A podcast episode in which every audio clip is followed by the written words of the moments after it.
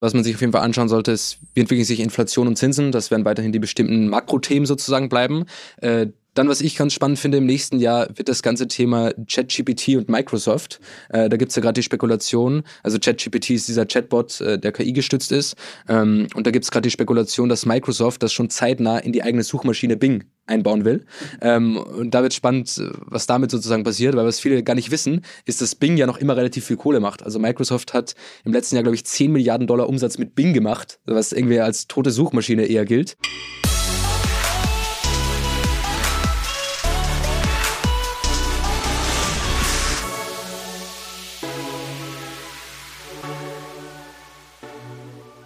Hier ist Christoph Bosek, hier ist Digitale VorreiterInnen, dein Lieblingspodcast zur Digitalisierung. Und ich habe mir gedacht, ich lasse das ja ganz entspannt angehen und lehne mich ein bisschen zurück und hole mir jemanden in meinen Podcast, der eigentlich selber Podcast machen könnte und das Gespräch ab hier bis zum Ende ähm, sehr sinnvoll alleine durchführen könnte. Ich habe bei mir den Noah Leidinger, ähm, auch bekannt als Podcast-Host des Podcasts Ohne Aktien wird schwer. Herzlich willkommen, Noah. Ja, vielen Dank für die Einladung. Ähm, ich schmeiß dich mal ins kalte Wasser. Wie würdest du, wie würdest du die Intro für dich machen? Was sind wichtige Themen, die wir über dich wissen müssen? Also ich glaube, das Entscheidende, was du schon gesagt hast, dass ich Host von Ohne Aktien mit schwer bin. Ich glaube, daher kennen mich auch sozusagen die Leute. Es ist ein täglicher Aktienpodcast, äh, wo ich jeden Tag über die News und die besten Geschichten an der Börse sozusagen erzähle. Ähm, das andere wichtige Thema, das gerade im letzten Jahr noch ein bisschen dazugekommen ist, dass wir mit OMR ja hin und wieder auch so Angel Investments machen und ich das jetzt gemeinsam mit meinem Kollegen Flo Adomite auch so ein bisschen aufbaue und betreue und da schaue, okay, wo gibt's Überschneidungen mit OMR, in welche Startups kann man investieren, wo kann man du vielleicht Portfolio Manager, sonst, äh, ne? Steht, Portfolio Manager ist Portfolio die offizielle Manager. Beschreibung, genau. Ähm, genau, ich glaube, das sind so die wichtigsten, die beiden wichtigsten Aspekte beruflich, wo man mich einordnen kann. Über den Podcast sprechen wir gleich. Was sind denn die äh, spannendsten Portfolio-Geschichten, in denen ihr investiert seid? Also ich glaube, das, das Größte, was man kennt, ist auf jeden Fall Kuro, äh, die ja diese Trockenfrüchte, Nussmuse und so weiter machen. Ist ja auch schon relativ groß. Wir sind auch erst relativ spät eingestiegen, äh, jetzt letztes Jahr in der neuen Runde. Und das ist auf jeden Fall sehr erfolgreich, wirklich ein Wahnsinnsmodell, das sehr gut funktioniert. Mittlerweile auch im Einzelhandel überall bei, bei Butney, bei DM und so erhältlich, die Produkte. Dann Apinio, hier aus Hamburg, dieses Marktforschungstool, da sind wir auch investiert. Das hat damals noch äh, Philipp gemacht. Und dann gibt es so viele kleinere neue Sachen, zum Beispiel Fraud Zero, die machen Fraud Detection bei Ads. Also die schauen sozusagen, wie viel von deinem Traffic ist Fake Traffic. Ähm, und die analysieren dann zum Beispiel, keine Ahnung, bei TikTok sind 80% vom Traffic teilweise Fake, die da auf deine Website kommen. Tatsächlich? Ähm, ja, also es gibt da teilweise sehr hohe Fraud-Raten bei den ganzen Netzwerken und die erkennen halt diese Bots, können die dann rausfiltern ähm, und dadurch werden die Werbemaßnahmen effizienter. Weiß man, wer da diesen Fake-Traffic generiert? Sind das die ähm, Agenturen oder sind das die Influencer oder wer macht das? Äh, nee, es gibt so einzelne Anbieter, die dann zum Beispiel auch so, keine Ahnung, auf Google Search selber dann irgendwie Seiten stellen und dann Fake-Traffic raufschicken, den billig einkaufen. Ähm, und der meint auch im Pitch zu uns, also ich kann euch jetzt in fünf Minuten zeigen, wie er eine Fake-Seite und Fake-Traffic kauft ähm, und das aufbaut. Das ist ein relativ einfacher Fraud, der scheinbar rein rechtlich äh, nicht mal ganz so illegal ist. Ja, ja. Also Mhm. man kann das irgendwie machen, ähm, aber das fanden wir ein spannendes Thema, das auf jeden Fall große Zukunft hat. Äh, Gerade Cybersecurity ist ja einfach ein boomender Markt ähm, und das ist ein Segment, das noch nicht so stark angegangen wurde. Aber ich glaube, gerade in so Krisenzeiten, wo die Leute eh schauen, okay, wo können wir sparen, wo können wir effizienter werden, ähm, ist das auf jeden Fall ein spannendes Modell. Du bist, glaube ich, ähm, dein Podcast wird immer relativ abends produziert. Tagsüber suchst du die Themen raus, abends sprecht ihr es ein, dann kommt am nächsten Tag, wann wird er live gestellt? Äh, um drei Uhr nachts. Um drei Uhr nachts. Hm, wann gehst du abends aus dem Büro? Boah, ist immer unterschiedlich. Also zum Beispiel, wenn Quartalsaison ist, dann kommen ja erst die Quartalszahlen von den US-Firmen um 22 Uhr. Dann bin ich schon mal bis 12 hier. Ist dann schon ich so, dass ich um 9 oder so rauskomme oder um 10 meistens. Ähm, genau, also immer ein bisschen später. Hast du denn noch ein Privatleben? Ja, würde ich schon sagen. ähm, also Freitag ist es entspannter, weil wir da keine Folge aufnehmen müssen. Samstag ist komplett frei, da gibt's auch keine Folgen. Ähm, und es gibt ja ein großes Team hinter dem Podcast, das ja auch mitrecherchiert sozusagen. Also ich muss da nicht auf keinen Fall alles alleine machen. Ich mache nur einen kleinen Teil davon eigentlich. Ähm, von daher bleibt da schon noch Zeit für andere Dinge. Lass uns mal über die Highlights des Jahres 2022 sprechen. Was waren große Geschichten an der Börse, die ich vielleicht äh, nebenbei schon mitbekommen habe, aber wo du sagst, das ist schon wichtig zu wissen, weil das vielleicht auch meine Entscheidung für die Zukunft beeinflussen kann? Also ich glaube, das, das größte Grundthema war sozusagen die Zinsen, Mhm. äh, die stark gestiegen sind. Ähm, und gekoppelt mit der wirtschaftlichen Krise hat das einfach dazu geführt, zu dem Abverkauf, den wir wahrscheinlich alle in unseren Depots gesehen haben, äh, dass da einfach deutlich runterging. Ähm, das war, glaube ich, so das große übergefängliche Thema. Ab wann, ähm, habt, ihr das, ab wann habt ihr das ähm, erwartet? Also habt ihr das schon erwartet, bevor das wirklich losging? Also ich glaube, dass wir über die steigenden Zinsen schon in unserem Podcast gesprochen haben vor einem Jahr. Ähm, da hatten wir ja schon mal so einen Jahresrückblick gemacht. Also man hat es da schon absehen können. Es ist dann teilweise noch stärker gestiegen, als man gedacht hat. Und dazu kam eben noch die, also der Krieg in der Ukraine und dann auch die wirtschaftliche Krise. Und das hat das Ganze natürlich nochmal verschlimmert. Weil grundsätzlich ist halt, die Grunddynamik ist so, wenn die Zinsen steigen, dann können Investoren auch mit sicheren Investments wieder mehr Geld verdienen also mit Anleihen oder mit, keine Ahnung, mittlerweile auf dem Bankguthaben sogar wieder. Und sie gehen dann eher aus diesen risikoreicheren Investments raus. Das hat man auch gesehen, gerade diese Tech-Aktien, die eher noch risikoreich sind oder Bitcoin-Kryptowährungen, die sind besonders stark gefallen. Und dann kommt eben noch dazu, wenn dann auch das Wachstum dieser ganzen Firmen abnimmt, geht es natürlich nochmal stärker runter. Und diese Dynamik hat dann eben dazu geführt, was, was letztes Jahr an den Börsen passiert ist.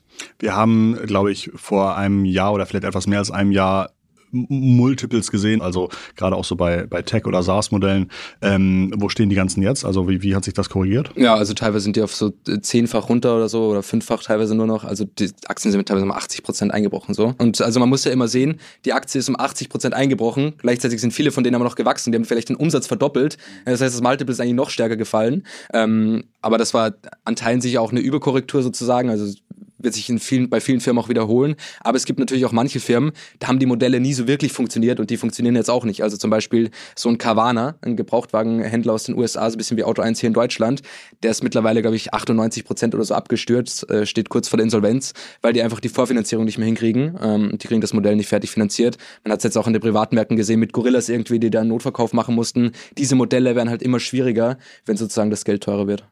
Man soll ja Aktien kaufen, wenn sozusagen das Blut in den Straßen fließt. Gibt es irgendwelche ganz heißen Tipps, wo du sagst, da ist die Korrektur eigentlich viel zu stark passiert, da würde ich schon damit rechnen, dass es in den nächsten ein, zwei Jahren wieder nach oben gehen kann? Also sagen, Prognosen sind immer schwierig, ist auch hier mhm. keine Anlageempfehlung, muss man immer dazu sagen. Und es ist ja wirklich äh, bewiesen, statistisch gesehen, dass viele Leute, auch Experten und Analysten mit den Prognosen oft falsch liegen.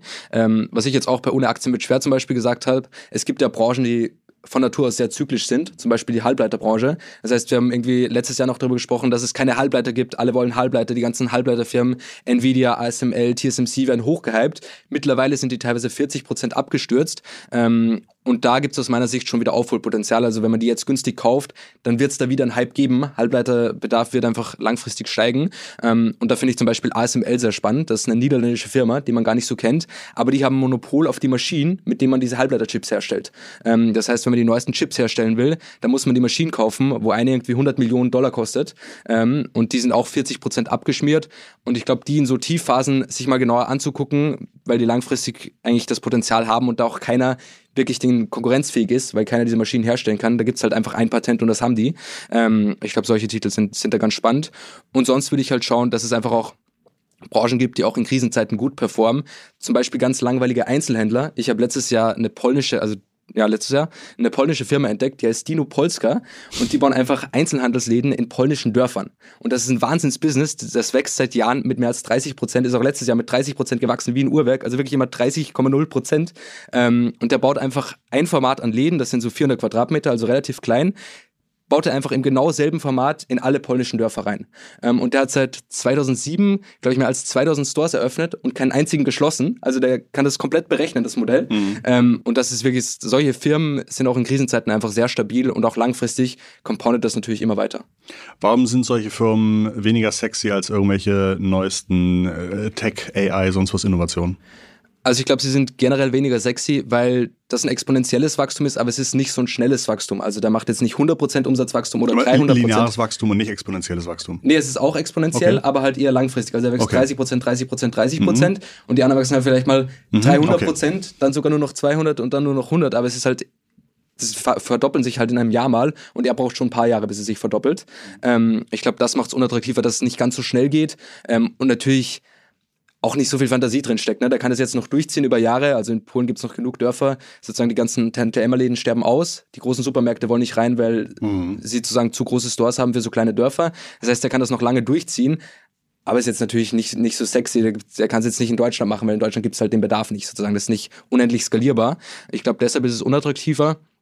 Aber ich glaube, was viele Anleger auch sehen werden und auch gesehen haben im letzten Jahr wahrscheinlich, ist, dass Tech-Aktien gerade für so Buy-and-Hold-Anleger vielleicht gar nicht so attraktiv sind, weil Warren Buffett hat diesen Test sozusagen, wenn er in eine Firma investiert, will er eigentlich schauen, okay, kann die Firma auch von einem Idioten geführt werden und sie läuft weiter. Hm. Und das ist bei all den Tech-Firmen eigentlich nicht der Fall, weil sowas wie Snowflake zum Beispiel ist so eine Lieblingsaktie äh, von Pip Glöckner, der bei dir auch mal äh, zu Gast war die machen halt B2B-Sales, das heißt, die brauchen irgendwie einen guten Vertrieb, die müssen das Produkt immer weiterentwickeln, die haben sehr harte Konkurrenz und man muss da als Investor auch sehr eng dranbleiben. Okay, sind die jetzt noch der Marktstandard? Wachsen die noch so schnell? Wie sehen da die Kennzahlen aus? Wie ist die Rule of 40? Wie ist die Net Revenue Expansion Rate und so weiter? Da muss man sehr eng dranbleiben, das sehr eng monitoren und das Wachstum ist für die Firmen teilweise auch schwer steuerbar. Und das ist halt für so einen Dino Polska eigentlich viel leichter. Also da weiß ich, der wird das noch jahrelang so weiterziehen wahrscheinlich. Und wenn ich mir die jetzt ins Depot packe, ähm, muss ich da gar nicht so viel hinschauen. Ich muss schon schauen, okay, macht jetzt eh keinen Unsinn und macht irgendwie was Neues. Ähm, aber ich muss mich nicht so viel damit beschäftigen. Und das ist ein Modell, das auch eher von einem Idiot geführt werden könnte. Auch wenn der Gründer in dem Fall kein Idiot ist. Apropos Idiot, magst du mir nochmal erklären, was die Rule of 40 ist? Die Rule of 40 ist sozusagen die Summe aus Wachstum und operativer Gewinnmarge. Ähm, und das heißt, im Grunde sieht man sich damit an, okay, wenn eine Firma Verlust macht, macht zum Beispiel, keine Ahnung, 40% negative Gewinnmarge, aber sie wächst mit 80%, dann wäre die Rule of 40 noch immer bei 40, also noch immer bei einem guten Wert. Das heißt sozusagen, die Logik ist, wenn eine Firma sehr stark wächst, darf sie auch mehr Verluste machen. Wenn sie nicht so stark wächst, darf sie nicht mehr so starke Verluste machen. Du hattest so ein Dino Polska. Wie, wie findest du solche Unternehmen? Wo treibst du dich herum? Sind das Tipps, die du bekommst? Äh, wirfst du morgens einen Dart auf eine Dartscheibe mit Titeln? Also wie, wie, wie kommst du darauf? Ähm, also in dem Fall habe ich es tatsächlich von einem anderen Podcast gefunden. Oft ist es aber auch so, dass ich irgendwie einen Screener anmache. Das heißt, es gibt ja so Stock Market Screener, gibt man ein, okay, ich suche eine Firma, die hat so und so viel Umsatz, die macht, ist so und so stark gewachsen in den letzten Jahren und dann sucht man rein aus den Kennzahlen, auf Basis von den Kennzahlen irgendwie spannende Firmen. Das ist ein Weg, Oft kriegt man auch Tipps, oft liest man mal einen Artikel irgendwie im Handelsblatt, Financial Times, Bloomberg, liest da irgendwas und so ergibt sich das dann. Ähm, teilweise gibt es auch so, dass ich mir zum Beispiel ASML anschaue und dann schaue ich mir an, okay, wo kaufen die eigentlich ihr Glas? Und dann komme ich auf Gerresheimer, eine deutsche Firma. Ähm, also sozusagen die Lieferketten nachverfolgen, das ist ein, ein, Weg, den man, den man gehen kann und da gibt es so verschiedene Prozesse, wie man dann auf solche, auf solche Firmen kommt. Sind die Lieferketten in den Quartalzahlen oder so enthalten? Oder wie kommt ihr darauf? Ja, teilweise wird das berichtet okay. ähm, und mhm. äh, teilweise kann man es auch googeln und es gibt da meistens, also sozusagen ASML gibt keine Pressemeldung raus, ja. dass sie mit Gerresheimer arbeiten, aber Gerresheimer gibt eine Pressemeldung raus, ja, dass sie verstehe. mit ASML arbeiten. Äh, so findet man es dann. Ich habe mir notiert Etsy Outperformance. Erzähl uns mal kurz, was Etsy ist. Äh, Etsy ist so ein Marktplatz für so eigentlich handgemachte Güter oder ein bisschen irgendwie nerdigeren Stuff, so keine Ahnung, handgemachte Kerzen oder handgemachte Kleider und solche Dinge. Ähm, und tatsächlich ist mir das erst vor kurzem aufgefallen, dass die in den letzten Jahren eigentlich alle anderen E-Commerce-Aktien massiv outperformt haben. Also wenn man sich die letzten drei Jahre anschaut, dann haben irgendwie Zalando, About You, Amazon, Shopify alle nicht wirklich viel Rendite gemacht, aber Etsy hat um mehr als 200 Prozent zugelegt. Ähm, und das ist eigentlich überraschend, weil Etsy an sich ja ein Nischenphänomen ist. Also der Marktplatz kann nicht unendlich wachsen. Es gibt jetzt auch nicht so viele Leute, die irgendwie handgemachte Kerzen verkaufen. Aber was die einfach zum Beispiel letztes Jahr gemacht haben, sie haben diese Händlergebühren um 30 Prozent angehoben. Dann haben sogar einige Händler ein Kollektiv geformt, für eine Woche gestreikt. Und dann haben sie realisiert, scheiße, es gibt keinen anderen Marktplatz, wo wir hingehen können. Wir müssen die, den Preishike annehmen. Und so konnte Etsy letztes Jahr ganz easy wachsen, obwohl alle, alle anderen E-Commerce-Firmen eigentlich gelitten haben, die meisten sogar geschrumpft sind. Ähm, und gerade in so Krisenzeiten sieht man halt so Modelle, die irgendwie Preis Preissetzungsmacht haben, die eine sehr spezielle Marktposition haben, dass sich die behaupten. Habt ihr auch angeguckt, äh, was Etsy so besonders gut macht, über welche Kanäle die gewachsen sind? Das haben wir nicht gemacht, ne? Okay, weil lustigerweise, zufälligerweise, ähm, habe ich in der Beratung gerade vor ein paar Monaten auch Etsy anschauen müssen. Ja. Und da war irgendwie rausgekommen, dass sie also drei Jahre hintereinander sehr, sehr stark auch in ihren SEO-Bemühungen gewachsen sind. Inzwischen, glaube ich, zu den Top keine Ahnung, 40, 50, 60 Domains äh, aus ganz Deutschland gehören, was das Thema Google-Optimierung angeht ähm, und einen unfassbar guten Job machen. Also bei SEO ähm, jetzt? Ja, bei SEO genau. Also wirklich, also äh, viele, viele andere große E-Commercer in der Wachstumsrate im SEO hinter sich gelassen haben. Ja. Also SEO ist ja jetzt auch nicht äh, gibt zwar viele unterschiedliche Meinungen, aber ist jetzt auch nicht Raketenwissenschaft, mhm. sondern ist auch gutes Handwerk mit genügend Ressourcen und man sieht bei vielen großen Anbietern, dass da viel interne Diskussion ist zwischen was darf nach oben auf die Seite, was muss ans Ende und bei Etsy sieht man einfach, die packen alles, was zum SEO gehört, ganz, ganz weit nach oben. Das okay. ist, glaube ich, da eine sehr, sehr große Prio. Deswegen fand ich spannend, dass sie auch an Aktie. Äh Aber ist auch einfacher für die, oder? Weil sie so spezielle Produkte haben und dann ist es ein bisschen einfacher zu ranken. Also irgendwie für ein gotisches Hochzeitskleid. Nee, die haben ja auch, die, nee, nee, die, die müssen ja den ganzen, also die kriegen ja da, sind sie tatsächlich natürlich relativ wenig umkämpft, mhm. wenn man irgendwie sagt, gotisches äh, Glücksschild oder sowas ja. äh, oder irgendwelche Rosenquarz-Unsinn oder so. Ja. Ähm, aber vor allen Dingen haben sie ja in den Kategoriebegriffen irgendwie Ohrringe, Armband, äh, Haarreifen, keine Ahnung. Das ah, okay. sind natürlich auch Begriffe, zu denen auch alle anderen gern ranken wollen, aber wo man schon sieht, dass Etsy wirklich einen hervorragenden Job macht. Ja, spannend. Ja.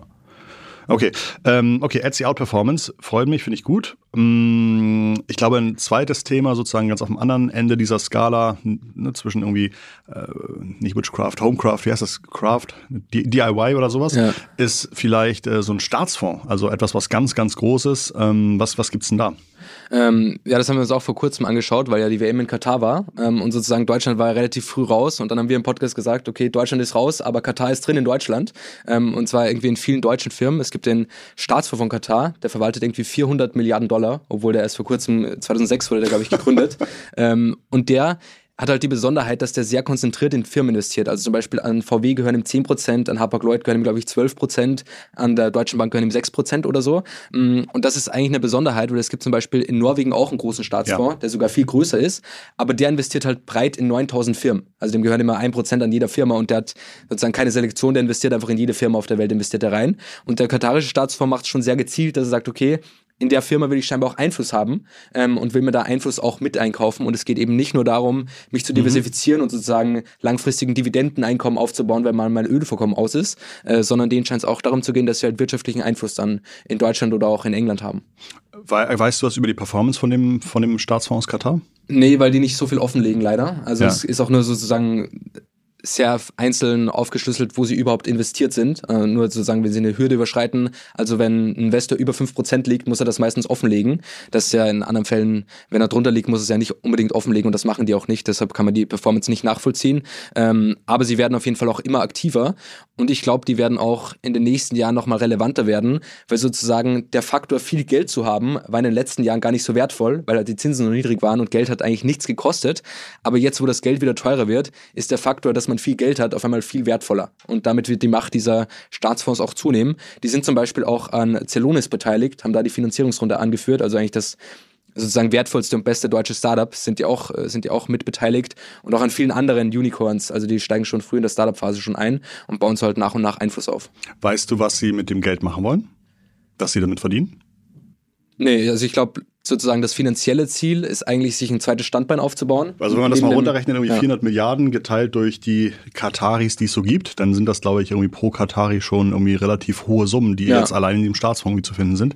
Äh, ich habe die Zahlen nicht im Kopf, ich habe das aber auch neulich irgendwie mal gelesen, ja. ähm, dass das schon wirklich erschreckend ist, dass die da irgendwie eine 40-fach bessere Altersvorsorge in ihrem Staatsfonds sozusagen haben, als wir in Deutschland durch unser Renten Rentensystem. Genau, das ist ja auch der große Trick von Norwegen eigentlich. Also mhm. Norwegen hat das Pensionssystem damit eigentlich auf ewig abgesichert, weil auf die Norweger runterrechnet. Ich meine, der norwegische Pensionsfonds ist nochmal mehr als doppelt so groß. Da sind irgendwie äh, 1000 Milliarden Dollar drin. Also es ist wirklich gigantisch. Die könnten irgendwie jetzt auf einen Schlag fast Apple aufkaufen. Norwegen ähm, hat 5,4 Millionen Einwohner. Ja, also das ist äh, wirklich gigantisch, was die da für ein Vermögen drin haben. Genau, und das wird bei den Kataris ein Faktor sein, eben langfristig dann zweites Standbein aufzubauen. Pension, wenn mal das Ölvorkommen irgendwie nicht mehr da ist, aber eben auch der Einfluss, den sie da aufbauen wollen. Und ich glaube, sich dann auch als wirtschaftliche Macht zu positionieren. Ich habe äh, zu Weihnachten ähm, äh, Weihnachtsgeld bekommen. Sagen wir mal 5000 Euro. Wie kann ich daraus zeitnah 10.000 Euro machen? Also zeitnah 10.000 Euro wäre ich, wär ich sehr vorsichtig. Das wäre mir, wär mir sehr wichtig, dass es sehr zeitnah ist. Ja, also das ist, das ist tatsächlich schwierig. Da ja. kann ich dir äh, nicht so direkt weiterhelfen. Ja. Äh, weil wenn man an der Börse investiert, klingt zwar immer langweilig. Hebelprodukte vielleicht?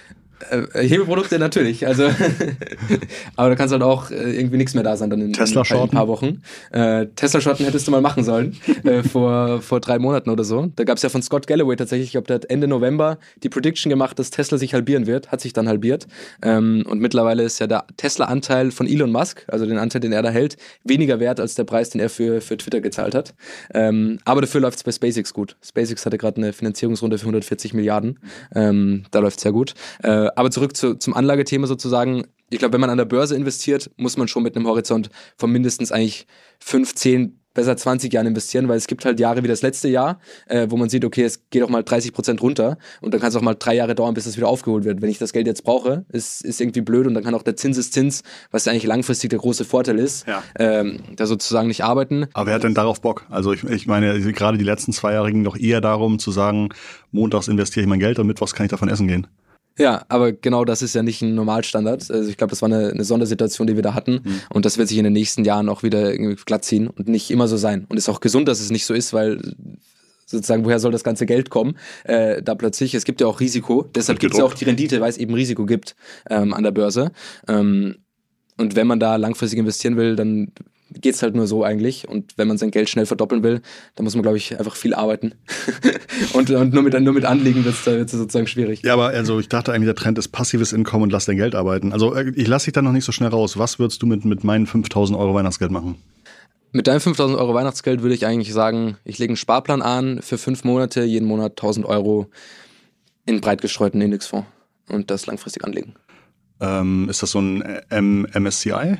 Genau, also zum Beispiel so ein MSCI World oder äh, es gibt ein All Country MSCI und äh, so verschiedene Fonds, die man da sich aussuchen kann. Mhm. Ähm, genau, aber einfach so einen breit gestreuten Index, wo dann sozusagen alle Firmen, alle großen Firmen dieser Welt enthalten sind und das dann langfristig anlegen. Das ist eigentlich das Sinnvollste, was man tun kann. Außer natürlich, du hast jetzt gar keinen Notgroschen auf der Seite, dann würde ich sagen, okay, leg mal von den 5000 Euro vielleicht lieber 3000 auf die Seite, dass du ein bisschen Sicherheit hast und dann investieren den Rest. Also es ist ja auch nicht die Idee, dass man sein ganzes Vermögen investiert, sondern eigentlich nur das Geld, das man auch nicht braucht. Mhm. Okay. Du bist enttäuscht. Ja, ich dachte, ich dachte, wenn ich, wenn ich dich schon mal einen Podcast hole, dann kriege ich da vielleicht noch ein bisschen, äh, bisschen was, äh, bisschen was Zockeriges. Was würdest du machen, wenn ich sage, wenn ich, wenn ich sage, ich, ich kann alles verlieren, aber ich möchte das Maximale an, an möglichem Gewinn rausholen können? Also das, was du eben gesagt hast, ist, glaube ich, ist ja alles keine Empfehlung, ja, ja. keine Anlageempfehlung, aber das, was du gesagt hast, wäre sozusagen konservativ, wo freu, also wo, wo habe ich eine hohe Wahrscheinlichkeit, dass ich mich in zehn Jahren freue, dass es besser gewesen ist, als irgendwie unter die Matratze zu legen. Ja. Äh, und jetzt wäre nochmal, ähm, wenn das sozusagen Fuck You Money wäre, was könnte ich damit machen? Also sozusagen, was du machen könntest, ist in, in Coinbase zum Beispiel investieren. Mhm. Äh, weil Coinbase ist ja als Kryptobörse irgendwie gehebelt eine Wette auf den Kryptokurs. Mhm. Das heißt, wenn die Kryptokurse stark steigen, dann geht's Coinbase fast doppelt gut, weil das Handelsvolumen auf deren Plattform steigt, dadurch machen sie mehr Umsatz, aber die haben sozusagen hohe Fixkosten, aber nicht so hohe Variabelkosten. Das heißt, mit dem Umsatz steigen die Margen noch viel stärker.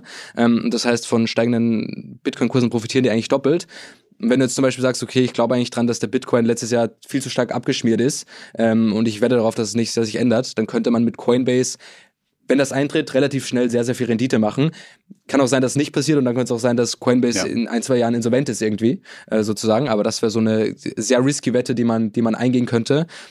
Eine andere Wette wäre zum Beispiel irgendwie ein Biotech-Player. BioNTech würde jetzt wahrscheinlich nicht so schnell hochgehen, aber wenn es bei BioNTech zum Beispiel die Zulassung in China gibt, dass sie alle Chinesen durchimpfen könnten, wird die Aktie wahrscheinlich auch äh, relativ schnell mal explodieren. Genau, dann halt sowas wie ASML, was ich gesagt habe, da könnte es auch sein beim nächsten Halbleiterboom, dass die relativ schnell wieder sehr deutlich, deutlich zulegen. Was sind so Themen, die du eigentlich ganz gerne mal in deinem Podcast besprechen würdest, aber die vielleicht nicht so richtig reinpassen? Also gibt es irgendwie so, ja, gibt es gibt's da Themen, die du nicht reinnehmen kannst, aber die du eigentlich spannend findest? Ja, also ich glaube gerade dieses ganze Startup-Thema mhm. eigentlich, mhm. äh, sozusagen auch mal dazu sprechen, okay, wie entwickelt sich die Startup-Branche, was sind da die Bewertungen?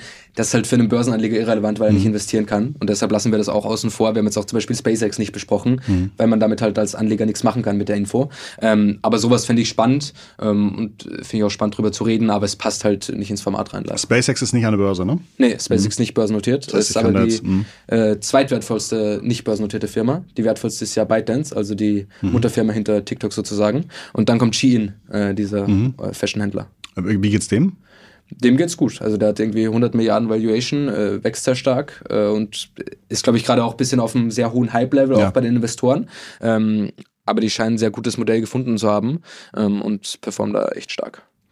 Was wäre für das jetzt anliegende Jahr 2023 wichtig zu wissen? Gibt es wichtige ähm, Börsengänge, auf die man anguckt oder gibt es wichtige ähm, Proof of Concepts, wo man sagt, wenn das klappt, dann müsste diese Aktie sich nochmal irgendwie total gut entwickeln? Also was hast du dir da im Kalender eingetragen?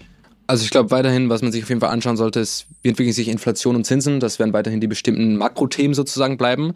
Äh, Dann, was ich ganz spannend finde, im nächsten Jahr wird das ganze Thema ChatGPT und Microsoft. Äh, da gibt's ja gerade die Spekulation, also ChatGPT ist dieser Chatbot, äh, der KI gestützt ist. Ähm, und da gibt's gerade die Spekulation, dass Microsoft das schon zeitnah in die eigene Suchmaschine Bing einbauen will. ähm, und da wird spannend, was damit sozusagen passiert, weil was viele gar nicht wissen, ist, dass Bing ja noch immer relativ viel Kohle macht. Also Microsoft hat im letzten Jahr, glaube ich, 10 Milliarden Dollar Umsatz mit Bing gemacht, was irgendwie als tote Suchmaschine eher gilt. Äh, ich weiß nicht, wie du das aus, aus SEO-Sicht siehst, ähm, aber ich glaube, das könnte ganz spannend werden. Wäre mal spannend zu, zu, hören, wie du das siehst, wenn da so ein Chatbot äh, SEO-technisch eingebaut wird, wie würde das die SEO-Branche beeinflussen und hat das mhm. Potenzial oder ist Google eigentlich so stark, dass man da nie rankommt? Ich glaube, Bing hat irgendwie weltweit einen Marktanteil von 7 Prozent, 8 Prozent oder sowas. Ja. Google hat, glaube ich, weltweit einen Marktanteil von 90 Prozent. Das ist schon, das kann man, glaube ich, nicht so ganz einfach kippen. Und ähm, früher, als Google erfolgreich wurde, ist man halt nicht zu Google gewechselt, weil sie irgendwie ein bisschen besser waren oder sowas, sondern die waren einfach unschlagbar schneller, unschlagbar viel sauberer, unschlagbar viel bessere Suchergebnisse. Und das mal eben so hinzubauen, halte ich nicht für sehr, sehr einfach. Ähm, und ich halte es auch noch für wahrscheinlicher, dass Google es auch hinbekommt, so eine KI zu bauen, als dass Bing es hinbekommt, ein super Sucherlebnis zu bauen. Diese ganze Infrastruktur, die Google aufgebaut hat, mhm. die kann man einfach nicht unterschätzen. Dieses Chat-GPT-Zeug, das läuft ja auf einem Datenset, das glaube ich von 2021 ist. Da wurde einmal das Internet gecrawlt und dann irgendwie reintrainiert. Ähm, Google holt sich sekundengenau bei Hunderttausenden von Webseiten alle neuen Inhalte ab. Und wenn man also den Anspruch hat, dass man auch so eine Aktualität hinbekommt, wie Google sie in den Ergebnissen an den Tag legt, das kann man sich nicht vorstellen. Jeden Tag äh, gehen bei Google Festplatten kaputt, 18 Tonnen Festplatten. Jeden Tag. Also so viele Server haben die einfach. Ja. Ähm, und das sind schon, das sind schon ältere Zahlen. Also das wird inzwischen wahrscheinlich schon sogar mehr sein. Also ich, ich bin da noch ein bisschen skeptisch, dass das so ganz schnell geht oder dass, dass Bing jetzt auf einmal wieder nach vorne kommt. Kann gut sein, dass Bing vielleicht ähm, gemessen an ihrer Größe ein besseres Geschäft macht, weil mhm. sie vielleicht dann irgendwie ja, mehr Geld verdienen können, höhere Preise haben, mehr Werbung einbauen können, whatever. Aber ich bin noch nicht ganz sicher, dass der Einbau von irgendwelchen äh, Chats in die Suchergebnisse die große Veränderung ja, sozusagen. Hinzu kommt auch noch, dass Google, glaube ich, weltweit mit dem Android-Betriebssystem, glaube ich, 70 Prozent Marktanteil hat. Ja. Ähm, und Microsoft, weiß nicht, äh, haben die überhaupt noch einen Marktanteil mit ihrem Betriebssystem? Ich glaube fast gar nicht, dass wir irgendwie unter zwei drei Prozent, wenn es überhaupt nicht, noch ne? gibt. Ja. Das zweite ist irgendwie der Browser Chrome, ist auch weltweit bei 65 Prozent Marktanteil, glaube ich, von Google. Da hat Microsoft auch nicht. Also ich glaube, Google hat sich so einen Vorsprung erarbeitet, dass wenn sie nicht 20 schlechte Entscheidungen in, in, der, in der Reihe machen, ja. das trotzdem noch sehr, sehr gut kontrollieren werden. Ja, okay, spannend. Aber ich glaube, Microsoft ist trotzdem eine Firma, die nächstes Jahr, unabhängig von dem ChatGPT-Thema, die man sich irgendwie im Blick behalten sollte, ja. weil die auch gerade die Übernahme von Activision Blizzard machen, ja. von diesem Game-Giganten. Da gehen die Behörden, die Kartellbehörden gerade ein bisschen dagegen vor, aber es sieht, glaube ich, eigentlich eher so aus, als ob das durchgehen wird. Ja. Da wird auch spannend, was dann, was dann sozusagen damit passiert. Ich glaube, im ganzen Tech-Bereich, auch Netflix wird im nächsten Jahr spannend. Diese haben ja im letzten Jahr auch enorm schlecht performt. Aber die bauen ja, ja gerade dieses Werbebusiness auf, was scheinbar nicht ganz so gut anläuft. Ja. Äh, aber wenn das anläuft, dann könnte es der Aktie wirklich stark nach oben helfen, weil die auch sehr stark abgeschmiert ist. Äh, das könnte im nächsten Jahr nochmal spannend werden. Mm, ich glaube, jetzt haben sie gerade das Problem, dass sich nicht genug Leute dafür angemeldet haben. Sie haben aber schon sozusagen Werbekunden rangeholt und jetzt müssen sie den Werbekunden teilweise Geld zurückzahlen, weil sie die Views nicht äh, liefern konnten, also die Impressions konnten sie nicht liefern. Und ich glaube, sie haben jetzt äh, teilweise 20 Prozent der Werbegelder dann wieder rücküberwiesen, weil sie gesagt haben, ja, wir haben leider keine, keine Zuschauer sozusagen. Wahnsinn. Ich habe apropos Werbung neulich ein Twitter-Space gehört, wo Elon Musk mit seinen Twitter- ähm, Entwicklern spricht ah, ja. und irgendwie sagt, wir müssen irgendwie ganz Twitter neu schreiben und alle so, was denn daran? Und er so, alles neu. Und alle so, warum? Also an welcher Stelle denn? Also wieso? Also alles neu heißt ja einfach alles neu. Ja. Das meinst du ja nicht. Doch, doch, alles neu. Und da kam Musk halt wirklich rüber wie so ein Boomer Mittelstands-CEO, der gar keine Ahnung von der Technik hat und irgendwie sagt, wir brauchen jetzt eine Software, die dies und das und jenes kann. Also hat ihn wahnsinnig entzaubert. Ja. Ähm, und als er dann so ein bisschen von den Mitarbeiter und Mitarbeiterinnen gegrillt wurde, was das Werbebusiness angeht, hatte man wirklich das Gefühl, der weiß gar nicht, wie Internetwerbung funktioniert. Der hat noch nie davon gehört, dass es irgendwie Auktionen gibt, die irgendwie äh, Target, äh, Zielgruppen, Targeting und so weiter. Das klang wirklich so, als würde er denken, Twitter bekommt eine Million Euro schmeißt irgendwie Werbung irgendwo hin und dann, und dann geht's weiter. Ja. Also es war, war fast so, als würde man denken, so, der ist ja gar kein Genie, der ist einfach nur der hat einfach nur wirklich verrückte Ideen und hat bisher immer Leute gefunden, die es umgesetzt haben. Ich glaube, am Ende von diesem, äh, von diesem Gespräch hat er dann auch den einen, der irgendwie hart dagegen argumentiert Ja, ja. hat, dann so ein bisschen beschimpft so und gesagt, Ja, ja, ja, rausgeschmissen, ja, ja. Hat er Who are you? Hat er dann rausgekickt so. Ja. Ähm, ja, der hat sich tatsächlich im letzten Jahr stark entzaubert Ja. und äh, trägt jetzt sozusagen auch die Früchte, dass er nicht mal noch der reichste Mensch der Welt ist. Ähm, also es dürfte ihm auch, auch wehtun. Aber trotzdem, glaube ich, unternehmerisch hat es eben immer geschafft, diese guten Leute zu finden in den letzten Jahren. Ähm, das kann ich mir schon bei Twitter auch vorstellen. Ich meine, der Kaufpreis war auf jeden Fall viel zu hoch. Ich bin auch nicht sicher, ob er jemals wieder Geld rausholen wird. Aber ich glaube jetzt auch nicht, dass es irgendwie vollkommen gegen die Wand fährt. Und was man ihm ja lassen muss, er ist sozusagen sehr schnell in der Execution. Also ich habe jetzt schon an Twitter in den letzten Monaten mehr Veränderungen gesehen, als ich im letzten Jahr, wo er noch Oh nicht ja. an Bord war, gesehen habe. Er macht dabei auch viele Fehler, aber er ist schon schnell. Das Ja. muss man ihm lassen.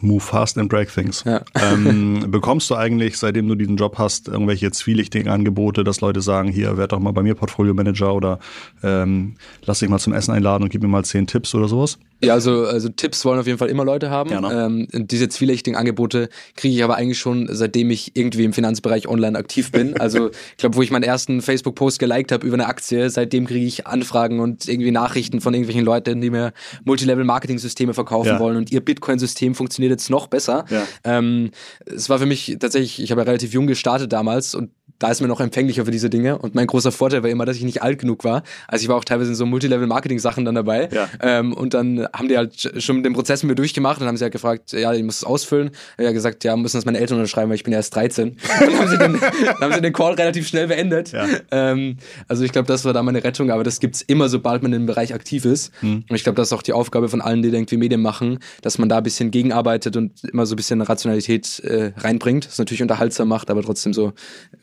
bisschen Ruhe reinbringen in diese äh, Verrücktheiten teilweise. Gibt's auch äh, manchmal Angebote, dass sie sagen, sprich mal gut über unsere Firma und dann stellen wir dir äh, einen Opel Corsa hin oder so? Das gab's tatsächlich noch nicht. Okay, Äh, also wer zuhört und ein bisschen Budget hat für, für sowas, äh, ich glaube, das wäre sehr gefährlich. Also wenn, so. ich glaube, da haben viele Angst davor, wenn sie das machen. Das Meinst wäre Ja. ganz klare Marktmanipulation Ja. so.